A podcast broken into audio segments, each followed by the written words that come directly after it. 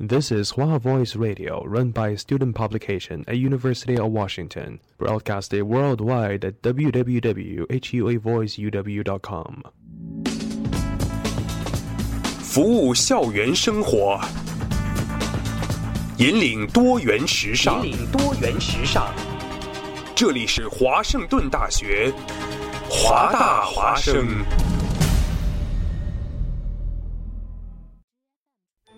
烟雨朦胧，草木常青，西雅图又度过了安稳而平常的一天。暮色渐沉，喧嚣渐息，每一个夜晚。我们都在同一个地方，让声音乘着电波化为雨水，滋润所传达到的每一处土地。听众朋友，晚上好，欢迎收听直播的华大华声。声过留痕，却永不落脚，因为那道电波所承载的是锋利如现实、飘然如梦想的每一位广播人的信仰。声音在，信仰在，我们在。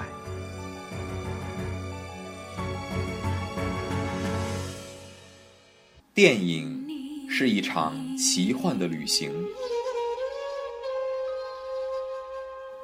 在由光影交织而成的世界中，总能有美妙的歌曲陪你一路同行。你可以在中世纪的城堡中寻找文化的印记，也可以在舞池里跳上一曲 tango。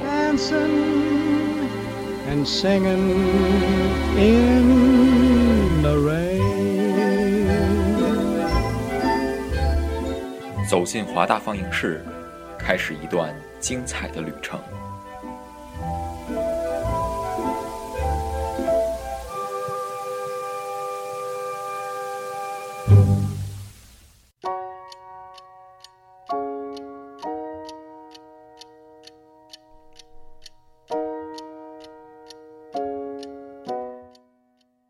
听众朋友们，晚上好！现在是美国西部时间晚上的七点零二分，这欢迎收听华大放映室节目，我是主播 Leo，我是主播松松。嗯，松松，你最近有没有感觉西雅图这个天气非常的多变？对，十分的多变，就是前一秒钟还非常的 sunshine，下一秒就稀稀拉拉开始下雨了。哎，对，有一种夏天的感觉，对不对？对对，没错，就感觉很不寻常。是是是，然后也是。热的时候很热，反正挺挺难受的。这个天还，对，没错，我都感觉就是就是你不知道该穿什么好。对对对，这个时候也真的是也是容易感冒的时候，还是啊。对，希望大家注意身体。嗯，没错。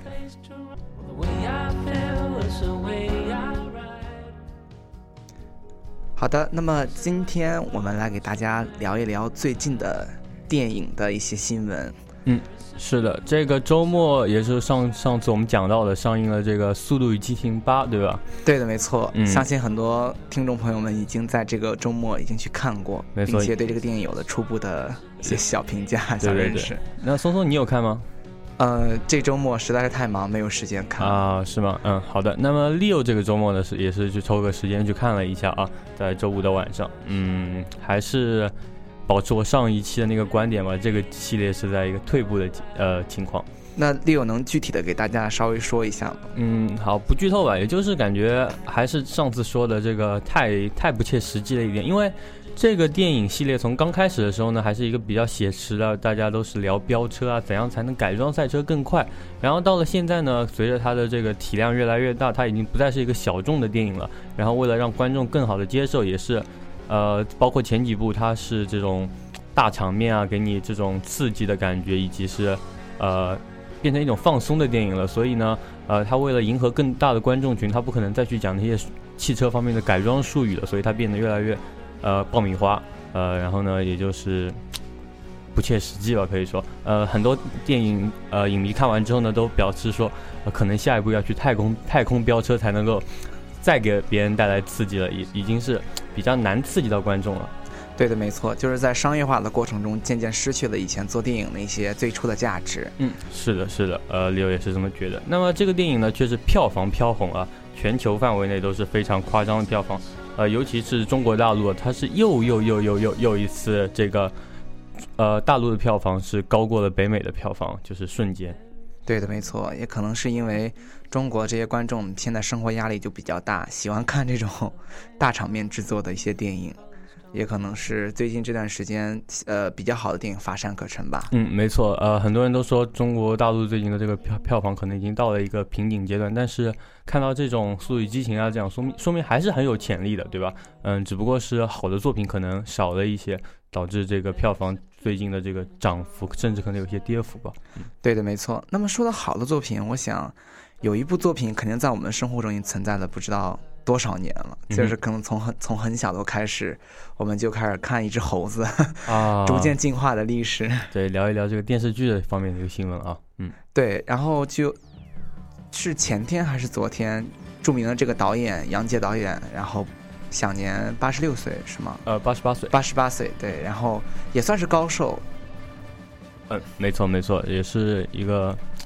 高寿，然后好像也没有生病吧，就是去世了，对吧？对，是个老艺术家的逝去嘛。嗯，没错，这个我也是在微博上看到了，应该是六小龄童先发的一条这个关于他的呃逝世的消息的一条微博，然后很多人都开始缅怀这个事情。也确实啊，如果没有杨洁导演当年这个非常多的新闻啊，当时也聊过这个，比如说呃，跟杨呃克服各种困难啊，然后包括。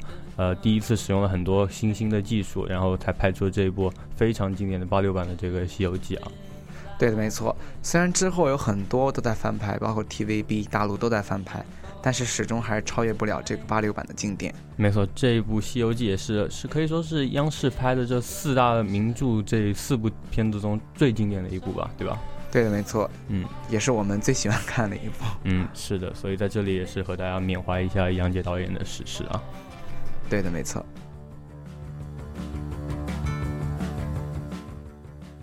嗯，聊完了这个呢，我们再聊一聊最近要即将要上映的一些电影啊。呃，很多电影呢也是这次要北呃呃北美和大陆同期上映。呃，比如说呢这个呃《异形》《契约》，然后《加勒比海盗五》，呃《神奇女侠》木乃伊，速呃《赛车总动员三》，以及《变形金刚》和《神偷奶爸》。对，这些听起来都是非常大型制作的电影，没错，都是一系列大作的这个续作，对吧？对，没错，所以还是很值得期待。嗯，那么松松，你最期待这几部电影中的哪一部呢？呃，我比较期待《加勒比海盗》吧，《加勒比海盗》是吧？嗯，呃，确实也是一个很大的一个 IP 啊。虽然说 Leo 对这个系列暗黑风的这种感觉一般吧，不过也确实在全球范围内有很多的影迷啊。对的，没错，而且他已经出到了五了嘛。对，没错，没错。那么六最期待呢，也是一部第五部的这个续作，就是《变形金刚五：最后的骑士》啊。这部电影最近也是刚刚出了预告片啊，然后看到了擎天柱手撕大黄蜂的这种镜头，不知道也是一种有点这么一想，有点类似现在这个刚刚在上映的呃《速度与激情》，也是大哥叛变的这种感觉。对，就是角色现在有点混乱，没错，可能是。不就反正大哥永远都是呃，我为了你们好，我背着你们去做一些你们不愿呃那些坏人逼着我去做，其实我都是为了保全你们，但是我就是不说这种感觉，对吧？忍辱负重的没错没错，其实都是扯淡。这说一句话就就应该完事的事情，你一定要去悄悄的去做，对吧？对，电影里永远没有解释，只有事实和真实。是的，是的，这个强行加戏啊，强行加戏，没错的。嗯，那么再讲下一条新闻，也是一条财经方面的新闻啊。对，这个苹果和迪士尼最近擦出了一些绯闻啊。据传闻有说呢，苹果将要以两千亿美元的巨资啊来收购迪士尼，然后具体的交易呢可能会达到两千两百三十亿美元，因为其中包括这个百分之九的这个税率。那么苹果收购迪士尼，这个是不是苹果又要有什么新鲜的科技要应用在迪士尼这个？游乐场的设施上面也也包括他的电影中啊，对他的电影中，我觉得也是可以期待一下。嗯，是的，这个作为现在的科技业的巨头啊，苹果呃，然后不光是苹果吧，前段时间这个 ATT 呢也是收购了呃一家是哪家华纳没错，所以就这些资本都已经往这些好莱坞本来就是已经大鳄的方向发展。对的，没错，现在可能。大家都太有钱了，嗯，是的，所以说这个电影行业都逐渐的，就是被科技也深深进了这种魔掌。没错，也毕竟是这几年全球范围这个票房实在是呃非常的好，所以这些科技类公司也是把触手伸向了他们啊。对的，没错。嗯，那么说完了财经的新新闻，咱们来说一说有一个小鲜肉的故事。嗯，好。那么大家都知道，TFBOYS 是现在国内非常火的一个少年组合。那么王俊凯最近顺利通过了北京电影学院的艺考。哦，虽然没有夺魁，没有拿到第一名，但是也算是一个好消息，就是顺利的进入了北北电这样一个非常知名的学府。嗯，是的，这个说明这个小王同学可能还是有一定追求啊。对，没错，他肯定还是有一定的演技，毕竟在娱乐圈也摸爬滚打了有好几年了。对，说起来跟咱们年纪差不多，对吧？还比咱们小一些啊。对，对吧？九九年的应该是，嗯啊，也是九零后，后生可畏。对对对，没错没错。咱们也只能沾个九边了。对对对，他也是沾九边的。哦，不对，他是沾零边。对他想沾零啊。对对的，嗯。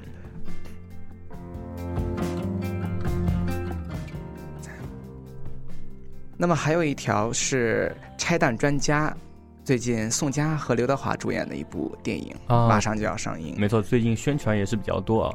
对，这属于超人女友系列。现在可能 powerful woman 这种形象已经就是已经逐渐成了一个潮流吧。嗯，在电影里面也被渲染的非常的厉害。这个看男男的看多了，还是要换一个口味啊。对，比如说像以前有什么穿穿 Prada 的女魔头啊，还有《杜拉拉升职记》啊。像这些一系列电影都是以女性的角色为主导主线，然后去叙述这样一个故事，我觉得还是可以期待的，因为毕竟宋佳和刘德华都还是颇有演技的两位演员。嗯，没错，刘德华这个演员我也是非常希望，而且去年的话也是呃腿摔伤了嘛，对吧？对，足见他非常的敬业。嗯，对，没错，所以还是可以期待一下。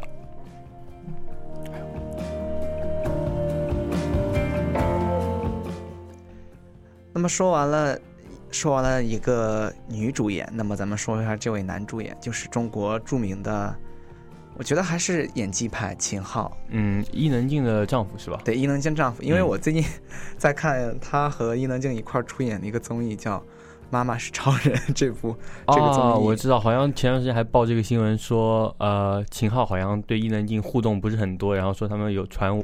情对。呃，但是其实没有，对吧？其实其实看完这个电影之后，你会感觉秦昊真的是一个大男孩的感觉啊，跟伊能静比起来，因为伊能静毕竟是有一定的生活阅历了，没错，而且确实比较大一些，确实比较大一些，所以秦昊显得比较稚嫩，有些时候可能言辞上比较的笨拙，就不会说那些花言巧语啊什么之类的，所以导致这个网上就有这些。七七八八的传闻。对，那么言归正传，他这部电影是这这位壮士，然后秦昊是饰演了一个拆迁办的大队长。嗯，那么关于拆迁这个问题，可能也是最近的中国的社会的热点和痛点。嗯，没错，这个上次聊到这个《人民的名义》中也有提到一些关于拆迁的这个问题啊。对，大风厂拆迁就是这个 整个电视剧的主线。是的。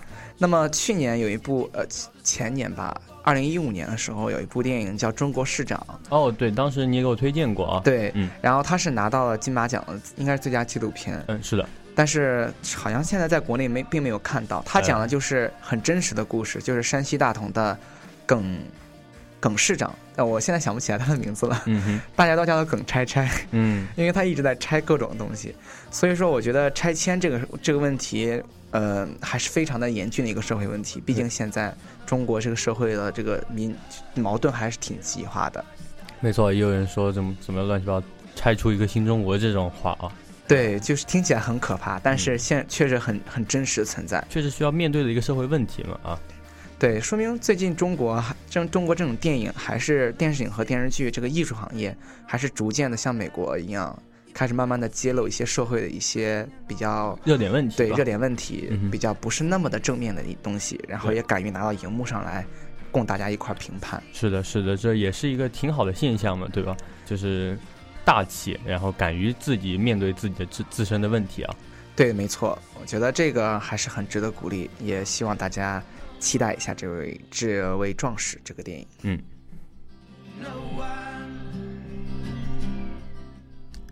好，那么今天的新闻差不多就可以聊到这里了。那么聊完新闻之后呢，给大家带来一首好妹妹乐队的一首新歌，叫《羊》。呃，这张专辑也是挺不错的，如果有兴趣的话，可以大家去听一下。对我们稍微客串一下，听歌写作业。嗯。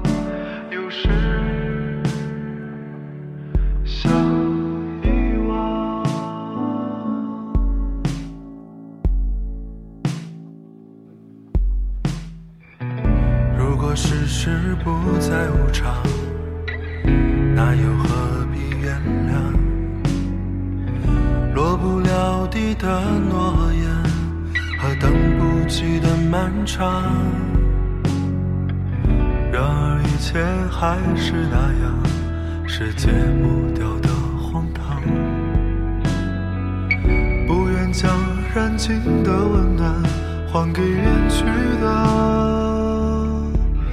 过往风将你吹向哪方将你吹向哪方。夜又将故事掩藏。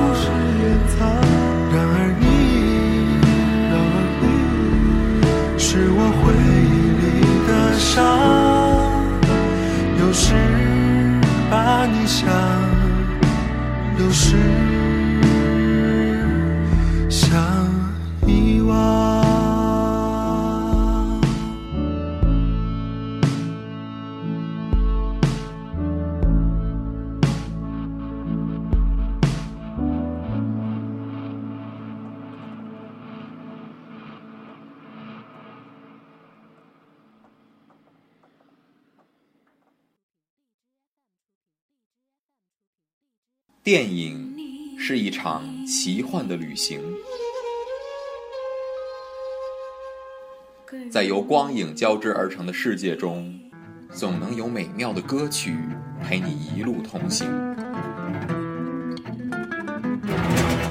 你可以在中世纪的城堡中寻找文化的印记，也可以在舞池里跳上一曲 tango。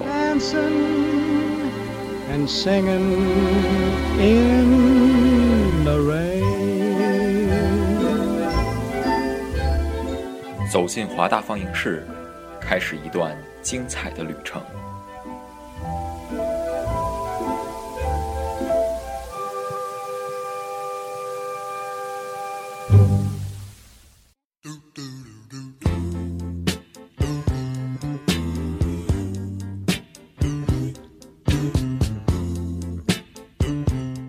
哎，听众朋友们，欢迎回来，这里依然是华大放映室节目，我是主播 Leo。我是主播松松。嗯，那么结束了新闻环节之后呢，照例是给大家带来这个电影推荐的环节。今天要推荐这部电影是一部非常经典的一部黑色幽默作品啊、呃叫做《两杆大烟枪》啊。对的，没错。那这部电影呢是非呃是一九九八呃一九九八年上映，在英国上映，一九九九年，九九年在英国上映。那么之后呢，咱们中国也有一部电影模仿了，就是有一点点模仿了这部电影的黑色幽默的感觉。嗯，呃，包括这个拍摄手法上，也对就是大家非常熟悉的一部，也是中国的一部电影史上一部很经典的作品吧。呃，疯狂狂的石石头啊，对，没错。两个导演也都是非常棒的导演，一位是这个盖里奇，一一位是宁浩嗯，对。那么说到这里呢，就介绍一下盖里奇这个人啊。盖里奇呢是一位英国的导演啊，在一九六八年的时候呢，出生于英国的这个哈特菲尔德，然后呢是一位非常牛的演员哦不，不好意思啊，不好意思，演呃导演、制编剧以及制制作作人，嗯对，然后呢，他的童年也是比较不循规蹈矩的一位呃孩坏孩子、熊孩子吧，对吧？嗯干过很呃被很多学校开除过，然后呢，十五岁那年就吸过毒，然后被逐出学校啊。嗯看来这个导演往往能导出好电影的，往往是对生活呀各方面都是叛逆的生活、放肆的自我，嗯，没错没错，最后就在艺术中找到了自我。是的，这个是天才嘛，对吧？对，总，是和大家大家不一样一点，不循规蹈矩啊。对，不走寻常路。嗯，是的。然后呢，就是去父亲为他找到了一份这个在电影公司当电影放映员这样子一个工作。然后呢，没过几年之后，他就开始了自己独立的指导广告，然后音乐 MV，然后呢就开始拍电影，然后呢也就成就了这么一位非常了不起的导演啊。对的，没错。那么他最出名的，他的成名作吧，还是今天我们要讨论的《两杆大烟枪》。嗯，是的。然后呢，之后之后呢，有包括这个《大侦探福尔摩斯》这个系列，以及呃另外一部叫《偷抢拐骗》吧，也是一部非常经典的黑色幽默作品啊。对的，没错。从这他擅长导演的风格就可以看出来，他本身对于这种电影的情节的设置，还有对于这种呃安排各种的，我觉得都非常擅长。不可不然不可能拍这么的，我觉得还是有点点稍微的有点复杂，就是安排的得稍微很巧妙，而且呃很设计好的感觉。嗯，是一个很棒的一个鬼才导演啊。对的，没错。他今年呢有一部作品，就有点像史诗作品吧，这个《亚瑟王》也是将会登陆院线。如果有兴趣的朋友呢，也可以去到时候关注一下这个作品。对，没错。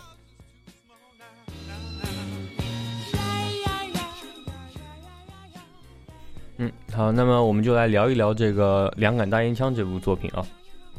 对《两杆大烟枪》这个作品，首先刚开始的时候是讲了四个小混混在街头卖一些不知名的商品，嗯，是这个郭达斯坦森，对吧？对郭达斯坦森，然后一开始就给人感觉特别的不靠谱。对对对，就是偷东西，然后卖给低价的卖给别人嘛。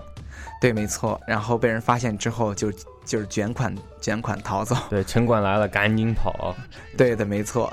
跑的时候连钱都收拾不好。嗯，是的，这个电影开始呢，就是在介绍人物嘛，呃，介绍了两位刚才讲到的杰森斯坦森，他是一位就是在街头卖东西的小混混吧，嗯对，然后呢，一位 Eddie，Eddie 呢，他是呃一位赌博技术非常精湛的一个对一个年轻人吧，读书高明。嗯，那么剩下两位，还有一位是叫肥皂，对，肥皂 soap soap 啊，嗯对，就是非常的小心谨慎。嗯对的，一个胆小的厨师，嗯，胆小的厨师，然后他对自己的钱就保管的非常的严密。哎，没错。然后呢，剩下的一位呢叫 Tom，他是一位这个卖货的一个人啊，卖黑货的吧？对，嗯，对，他也是看起来挺不靠谱的一个人。是的，一个油嘴滑舌的卖黑货的啊。嗯，对的，没错。然后这四兄弟呢，就是这个电影可以说主角吧。嗯。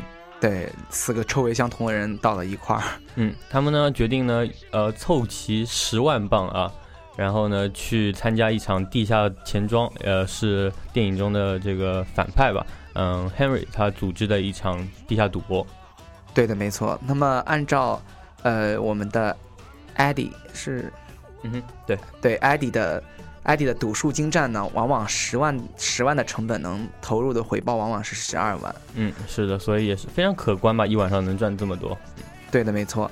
那么，闲话不多说，他们就来到了这个赌博的场景。嗯，是的。那么，艾迪其实擅长的并不是说他赌术有特别的精湛，他也不会算牌，他也不会记牌，但他就善于观察人的非常微小的反应，察言观色嘛。对，察言观色。嗯，然后他就会。镜头里，镜头会捕捉到，他会看到人瞳孔的放大和缩小。嗯，就是这个，毕竟是赌徒嘛，然后看到自己牌的时候，总会有一些反应，所以他就根据这些反应来赌博。对的，没错。但是没想到呢，在一轮一轮的赌上了之后，他们的筹码越压越大，最后甚至到了二十五万。对对，二十五万。这他们玩的游戏很有意思，这可以提一下，他们玩的是炸金花吧？对，就是呃翻三张牌嘛，对，三张牌，然后看，嗯，有对儿什么，有顺子，对，同花什么的啊，嗯，对，炸金花很有意思。原来炸金花不光国内有人玩，英国也有人玩啊。对，就是看来这个就是赌博这事儿嘛，毕竟赌场是开给全世界人民的。嗯，没错没错，这规则都得互通。是的，是的，这个全世界人民对这个赌博还是有一定的兴趣啊。对，毕竟是一瞬间就让你从一无所有到非常的富有。嗯，那么电影中呢，却是反了过来啊，他从非常的就一开始稳稳赢这种感觉，到后来突然这一把，对，一贫如洗，甚至还负债累累。嗯，没错，因为这个时候其实刚才说过，我们 Henry 是个反派，然后他其实是在这个。赌场中装了这个监视器，所以他能够看到这个主角的牌。虽然说不是一副好牌，所以他自己也不是好牌，但是他知道自己肯定稳赢，所以就疯狂加注。嗯，对，没错，就最后就错在了一个是对七，一个是对六，嗯，就错在这么一点点。结果这个我们的主角就因此背上了二十五万镑的五十万，五十万，对，因为他最后翻倍了，对，翻倍了。对，你要开我我两倍的，嗯，对。然后五十万的五十万英镑的这种贷款呢，对于他们这四个游手好闲的小混混来说，实在是太难偿还了。嗯，没错。然后他这个呃，Henry 也 Henry 的手下这个这个杀手一样的人物也是威胁他，他说如果你不还的话，我们就一个月砍你们一一天一一天砍你们一根手指，然后包括要把你父亲的这个酒吧给你拿过来，如果你们不还钱啊，他们其实应该早有预谋的，就是想要他们家酒吧嘛。嗯，对，没错。而且这几个小混混。好像这时候我感觉碰到钉子了，嗯，没错，不敢再这么的肆意妄为。是的，他们也就开始想办法。哎，刚才忘了提一点，就是说，呃，这个老板他 Henry 是一个非常呃凶狠的人，对吧？对，没错。而且而且他是呃作为一个情趣用品店老板啊，呃，他还喜欢收集枪，就古董枪。所以刚才呃在他们赌博的同时呢，呃，老板也是吩咐人家去做另外一件事情，就是去一个。爵士家里面偷两把，呃，非常昂贵的这个古董猎枪。对的，没错。甚至这个电影的时候，他找了两个完全不懂枪，甚至是不懂行的人去偷枪。嗯，是的，这个当时从电影是从这个这个点开始变得非常有意思，就是呃，那个 Henry 的手下在酒吧里面吩咐那两个手下去干这个事情，然后他们说我们是呃抢。抢银行的什么还是对抢车抢银行就是那种很俗套的抢劫。没错，我们不会干这个，我们不是这种雅贼，并不懂这个抢东西的，对，没错，偷好东西的这个事情啊。然后亨瑞就给他说：“你看什么东西最旧就偷什么。”没错没错，你看什么东西旧就是你们拿吧，对吧？对对，没错。那然后这个两这两个贼就去偷枪，偷枪的过程还特别的 值得跟大家提一下。是偷枪的过程就是他会把。就是在那里面的人质吧，算是，然后用蜡用蜡烛去烧他们的脚心。对对对，想要问出好东西到底在哪里啊？看样子他们也是，并没有想拿到自己想要的东西啊。对，没错，而且我觉得这个方法也挺挺搞笑的，嗯，对对对，就感觉是有一点点，有一点点就是滑稽，怎么可以用逼问的时候直接就用用蜡烛滴？这感觉也太哎好像走到另外一个片场里。对，走到另外一个片场里面了一样。开玩笑，开玩笑。那么继续讲回来的话，嗯，他们既然现在背上了这么重的债，然后又要在几天之内想一个礼拜之内想办法把这个债还了，他们呢就这个时候，艾迪正好在他的房子里面听到他的隔壁啊，呃，一伙是一伙呃抢毒品的一伙贼啊，对，没错，非常的凶狠，他嗯。对面的一些人。是的，然后他就听到他们有一个新的计划，他们打算去抢一伙另外一伙人，这一伙人呢也是四个人，他们在家里是自己做毒品，然后呃种大麻嘛，然后再卖掉，然后因为他们的种的货非常的好，所以收入很可观，家里面全是现金，然后呢就被呃边上这一伙坏蛋盯上了，对吧？对，这个坏蛋其中有一个人还打入了这个种植大麻人的，算是内部吧。呃，可以说是跟他们是朋友吧，就是从他们这买货总是对，从他们那边买货，所以说他们就策划了这样一场行动。因为那个墙的隔音不是特别好，嗯，然后艾迪就在非常失意的情况下听到这个消息，嗯，然后立马就得意的起来。这个救命稻草啊，所以他们就打算打劫这一伙刚刚抢完钱回来的这伙人。那他们既然要打劫的话，肯定也要做一些准备，所以呢，呃，他们需要枪，对吧？因为的对旁边的这些恶徒、歹徒吧，他们肯定有枪，所以他们也决定去拿枪。这个任务呢，就交给了 Tom。然后呢，Tom 就认识一个叫是叫 Nick 吗？对，大胖子，没错，叫 Nick 的一个 Nick the Greek 嘛，对吧？对，一个希腊人啊，就呃从他这边买到两把枪。非常巧的就是这两把枪呢，就是刚才那两个笨蛋小偷去偷来之后卖掉的货，因为他觉得这两把是旧货，他们可以自己拿着，对吧？对，没错 他们就很巧合的卖掉了这两把枪。然后甚至汤姆拿回这两把枪的时候，都被他的四个呃三个朋朋友嘲笑说：“你买这么老的枪什么的话。”对。然后汤姆给的理由是，现在的人都喜欢那种就是劲儿比较大的那种、嗯嗯那种枪。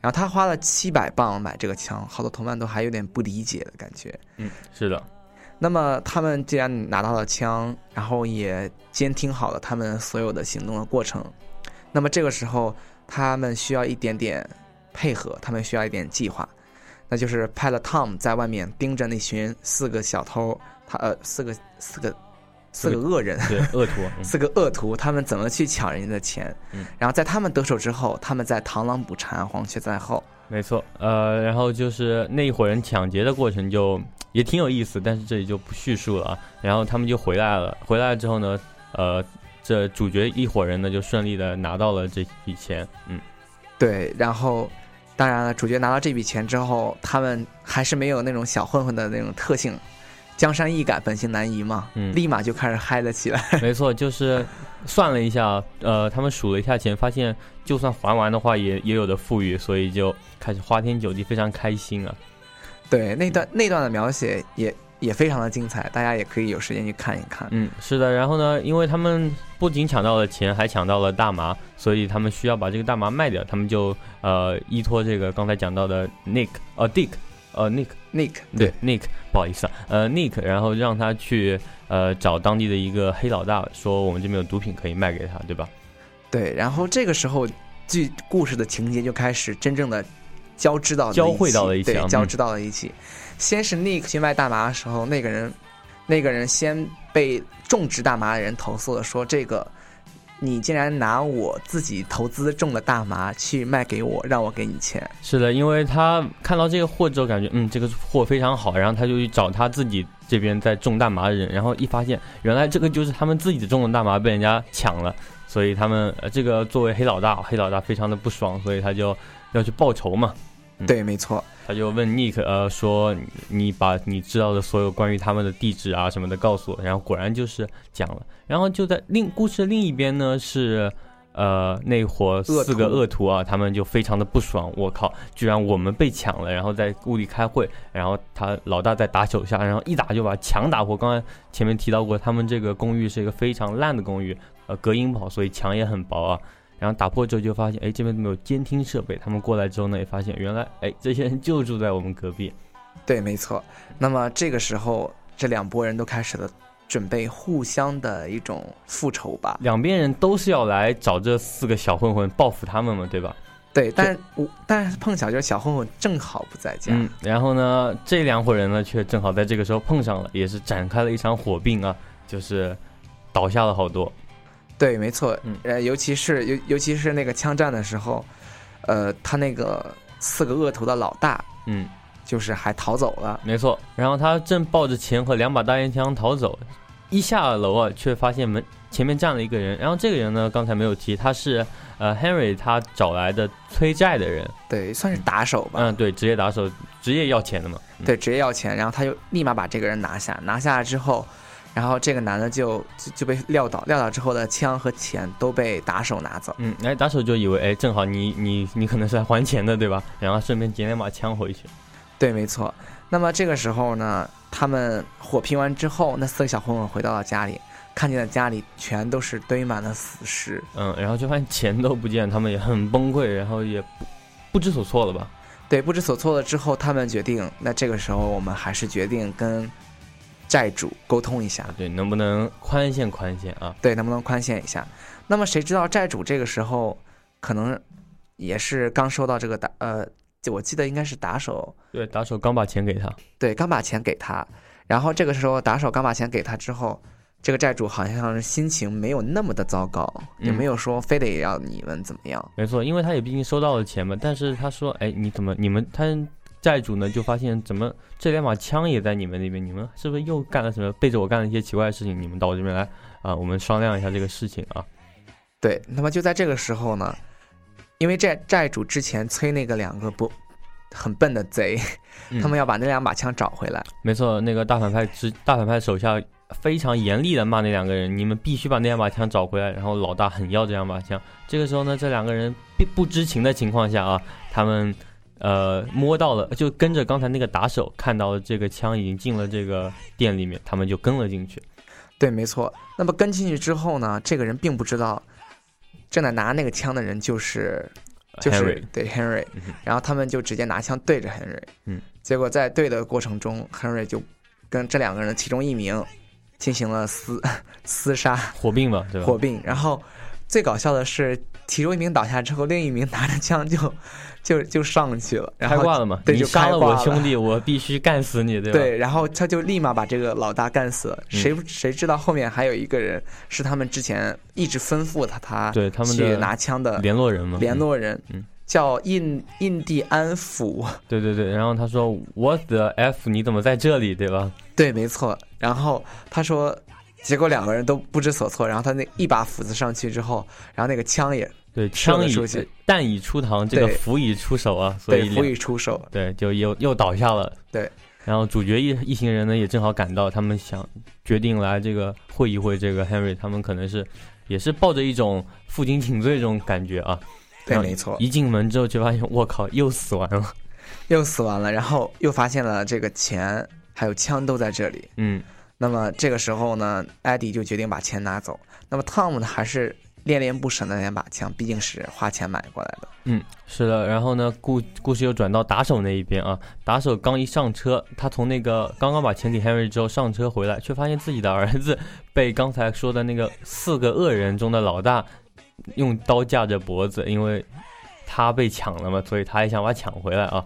对，没错。那么这个时候呢，我觉得打手不愧是打手，就是心理素质非常镇定，嗯，是的，就直接开着车就就说那跟我一块去拿钱，结果就把车直接撞到了路边，撞到路边之后，打手也打手就瞬间呃，那不是打手，就是那个黑老大就瞬间死掉了，对吧？，对，嗯，打手就把他狠狠地报复了一顿，没说没从来没有人敢这么威胁过他。是的，是的。然后呢，他就下车，下车看了一眼前面被他撞的那辆车，哎，发现 这个钱袋子怎么又出来了？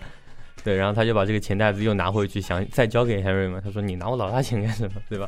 对，嗯没错，然后他一进去之后，却发现这个刚才讲到 Tom，他还在里面捡这两把枪。他发现，嗯，怎么这边还有一个人？然后两当时旁白也说，双方为了避免再次交战的尴尬，就一个人往左边走，一个往右边走，这样走掉了。对。那么这，那么这个之后呢，这个故事的剧情又转到了比较平和的部分。嗯，是的，就是艾迪被警察带过去拷问，有没有说你见过这样的事情？没错。然后呢，因为他们确实也没有干很多事情，很多事情都不是他们干的，所以包括呃指认他们的这一个交通记记录员吧，所以就无罪释放。对，没错。那么无罪释放之后呢，呃，他还是被他老爸狠狠的惩罚了一下，就是走了很长时间的路。没错，老爸还是要骂他一下，差点把他家的酒吧弄没有，对吧？对，没错。嗯。那么这个故事呢，一下子到了最最后最后的结尾。那最后结尾，他们四个人在问 Tom 到底有没有把那两把枪处理掉，因为那两把枪是最有可能作为他们的罪证的。没错，是指唯一的剩下的可能指证他们的证据吗？对，没错。那么这个时候，Tom 就支支吾吾的说不出来，嗯，因为他们觉得他汤姆觉得这个枪是七百磅买回来的，还挺贵的，还挺爱惜的啊，对吧？而且毕竟挺好看的两把古董枪嘛，不舍得啊。对，没错。那么这个时候呢，他们三个人都说：“你赶紧就把这个枪扔掉，就不要再犹豫。”嗯，然后汤姆就恋恋不舍去扔枪。没办法了，只能听三位朋友的兄弟的啊。然后这个时候打手又回来了，他找到了呃 Eddie 他们，他说：“那这个袋子还给你们，然后呃以后不要让我再碰到你们之类的话。”对，但是这个袋子里面装了一样东西，让他们几个人的态度就一百八十度大转变。嗯，因为这个之前说过嘛，这个呃老板很喜欢古董枪，所以这是一本关于古董枪的杂志。然后箱子哦，这个袋子中的钱呢，五十万镑呢，也是被呃打手拿去挥霍了，买了一辆高级跑车啊。对，然后和儿子说，我们以后靠放高利贷为生了，就转行了嘛。对，有钱，没错，现在有这么多现金可以放高利贷了，打手们也可以打回来要钱。他本来就是职业催债的，现在自己变老板了，相当于，对吧？对，没错。嗯，那么再说回刚刚那本杂志啊，他们打开杂志发现，哎，他们一看封面，这两把枪似乎有点熟悉。然后就翻到了中间，可能是关于这两把枪的价格还是价值的介绍。嗯，他们就立马觉得这两把枪不能不能扔，就是立马要跟他的同伴汤姆打电话。这个很有这一段很有意思，他们三个争先恐后的这个打电话的这些段争论啊什么的，非常的棒，我觉得拍的。对，没错，就可以看出来，就是纵然是关系到他们几个人会不会坐牢这种生命攸关这种大事，在钱方面就是还是觉得，哎，算了，我还是挣钱，必必须的，毕竟他们几个小混混也没什么收入，对吧？对，可以看到他们，他们就是那种把混混那种最精、最最根本的那种个性给演绎了出来。嗯，是的，呃，然后电影的结尾呢，也是给了一个开放式的结局。对，这个结局还是非常的让人遐想。对，非常棒的一个结局啊！就是当时 Tom 呃看着这把这几把枪，很不舍，把他们从自己的车的后备箱拿出来，然后呢就扔了下去。结果一不小心没扔好，发现这个边上有一个多出来的接，对吧？所以这个枪就没有掉到水中。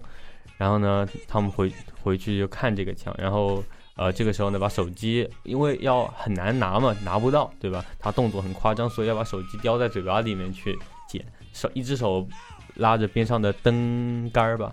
对，没错。嗯，那么他叼在嘴巴的过程中，他们几个同伴就开始给他疯狂的夺命连环扣。对，所以电影的结局也就停在了这里。他很尴尬的一个动作，然后嘴巴中叼着一只正在响的手机，电影也就在这里戛然而止。对，没错。那么这个电影还真的是非常的开放式结尾，嗯，让别人不知道他最后到底这两把枪是怎么样。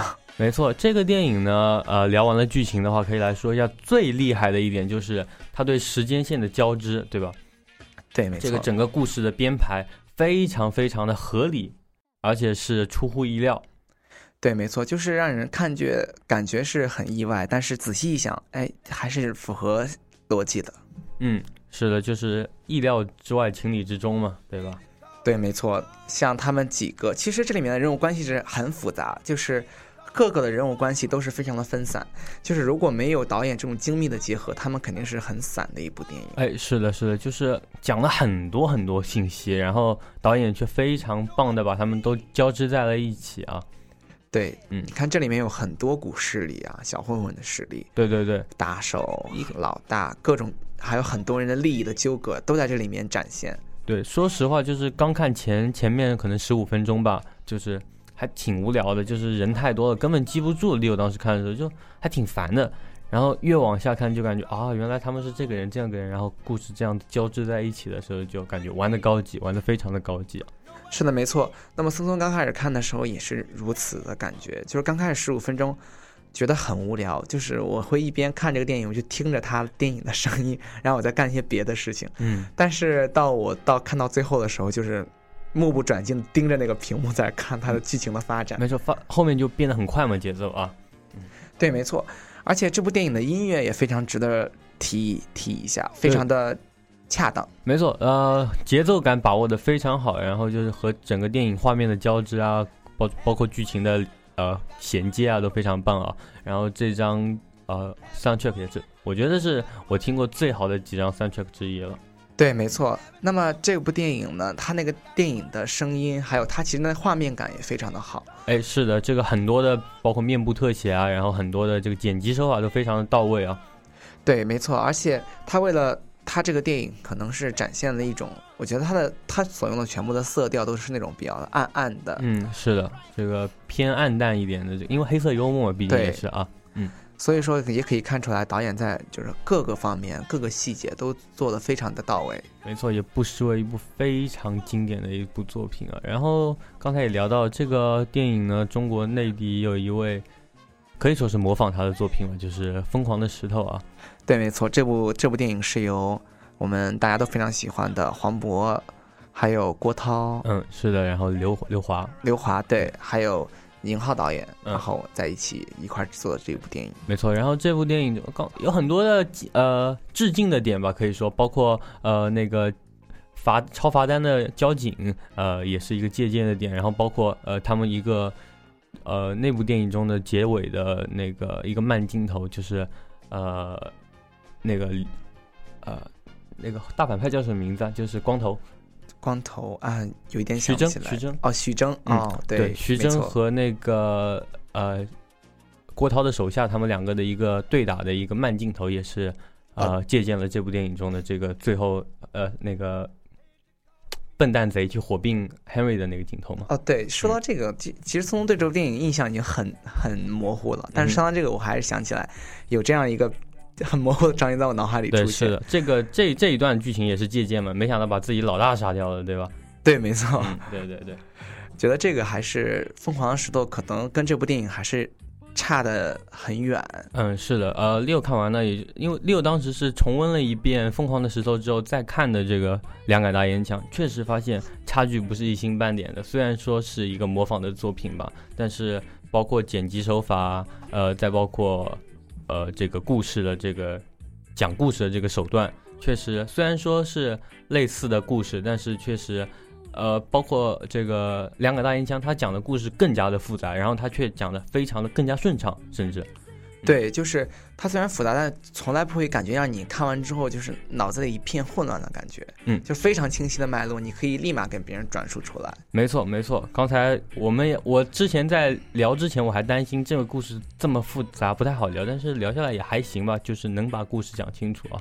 对的，没错。嗯，那么我觉得这部电影还有一个点，就是对于他们每个小混混的人性的刻画，我觉得非常的到位。哎，是的，虽然说有这么多的人，但是都有很。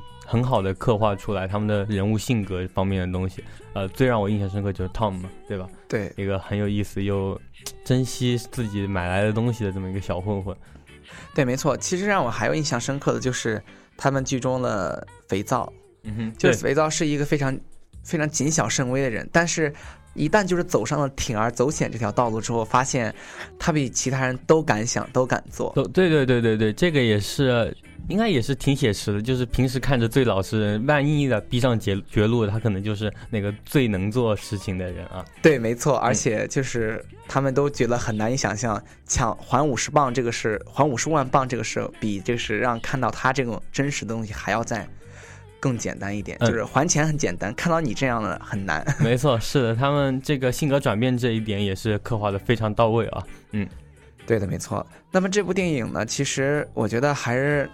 非常的，就是让你看的时候，让你感觉是不是那种哈哈大笑的电影？但是看了之后，会让你感觉有一股那种滑滑稽，就是生活那种很不可思议的那种感巧合的感觉。没错，没错，这这也是这种黑色幽默想给给你带来这种感觉嘛，对吧？就是荒诞离奇，但是又不得不面对嘛。对，没错。所以说这部电影，我觉得还是很值得大家去看一看，虽然已经很老了。对，然后然后可以提一下这部电影的英文名啊，叫《Lock, Stock and Two Smoking 呃 Barrels》。然后这个其实是很有意思。当时看这个电影的时候，我并不明白为什么起这么一个名字，很奇怪啊。然后去网上查阅了一下，发现就是 Lock, Stock and Barrel 呢，这是在英国和北美非常流行的一个俗语，意思呢是一网打尽全部的这个东西的意思。然后它包括一把枪中呢有 lock 就是点火装置，stock 也就是它那个枪托，然后这个 barrel 是它的枪筒。嗯嗯，这三个部件组合就形成了一把完整的枪，所以也是一种万事俱备的这种感觉，一个隐喻啊。然后呢，再是 two barrel 呢，它是那种双管猎枪，这也就是电影中那两把非常珍贵的那两把名枪啊。然后 two smoking barrel 呢，就说明是正刚刚发完发射完，它会有冒烟嘛，那个老式枪啊。所以呢，这个第二层含义呢，也就是说暗示这一是一场发生在城市中的这个暴力事件，嗯，会开枪嘛，对吧？嗯，然后呢，这个片名呢还有第三重的含义，也就是 lock 在英文俗语中还有大麻的意思，电电影中有大麻，对吧？stock 呢是有钱的意思，barrel 呢则是枪膛的意思，这个也是电影中呃各个呃事件交织在一起的一些元素嘛。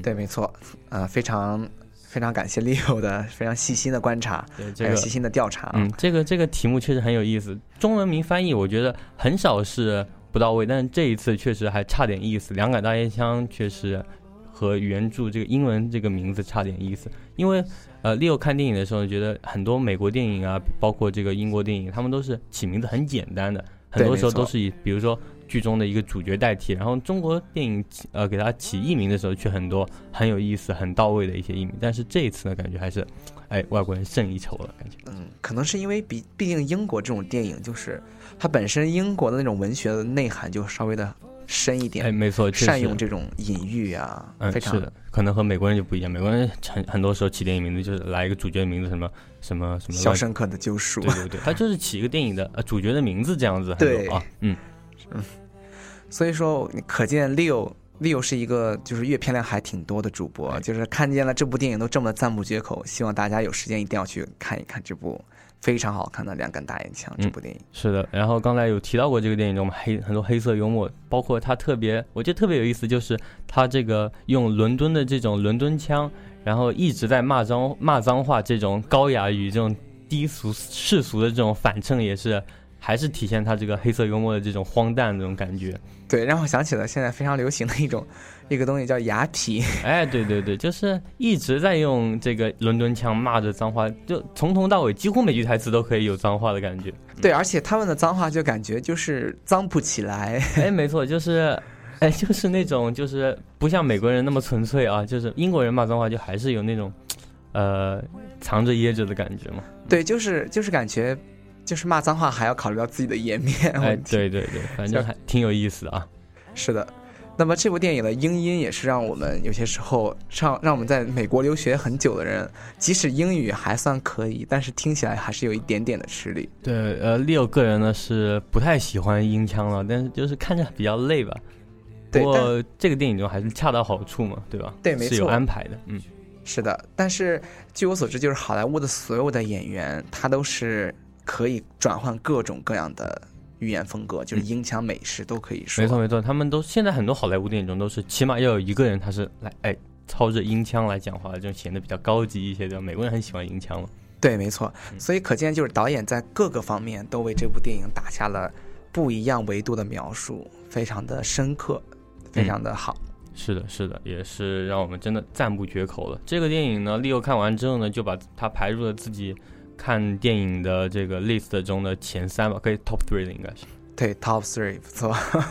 所以大家有时间一定要看一看这部电影，让我们看一看 Leo 主播的良心推荐。嗯，是的，呃，然后呢，包括盖里奇之后呢，又推出了刚才讲这个偷抢拐骗啊，也是有点类似的剧情的，然后是这个美布拉德皮特，对布拉德皮特来主演的一个作品，所以对，也有杰森斯坦森。对对，还是有杰森斯坦森啊。杰森斯坦森和呃盖里奇导合作过三部作品了，所以他们 应该是老朋友了。嗯嗯，他们也是靠这部电影结识嘛，对吧？对，没错。嗯所以可见，就是好演员和好导演永远都是相辅相成。嗯，是的。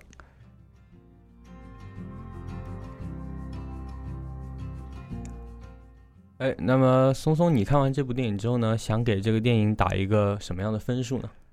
啊、又要又要到打分的环节。嗯但其实这部电影还算是我看过很满意的一部电影，我就给它八点五吧。嗯，八点五啊。对，那么 Leo 的话给这个电影，刚才毕竟说了嘛，作为神片，对，感觉在我心中已经是神片了。这个电影真的是，嗯，盖里奇也是，就感谢感谢宁浩吧，让我认识盖里奇这样子一位导演。因为如果没有宁浩的那部《疯狂的石头》，我是不会去去找这部老老电影看的。对，嗯，所以呢，我可以给他，我可以给他九点五。九点五。对对，作为我我个人来说，我可以给到九点五，就可能有点偏颇了吧，就是呃个人感情太多了，但是就是给九点五啊。没问题，个人感情这方面已经满分了。嗯，没错没错，就是不好意思打满分了。对 对对，因为包括刚才讲的音效啊、剪辑啊，然后呃这个剧情啊、演表演啊，都是特别棒。反正，嗯，反正我已经停不下来了。对，因为因为毕竟这是个九十年代嘛，就是一个伟大电影的时代，所以说现在现在虽然电影非常的少，像这样的经典很少，但是偶尔看一看也是能激励我们创作出更好的电影。嗯，没错，这部电影也是值得看很多遍，对吧？对，没错。好了，那么今天的节目差不多就到这里了。嗯，那么节目的最后呢，给大家带来一首这部电影中的一一首插曲，叫《Man Machine》。好，希望大家喜欢，嗯，那么晚安啦。晚安大家。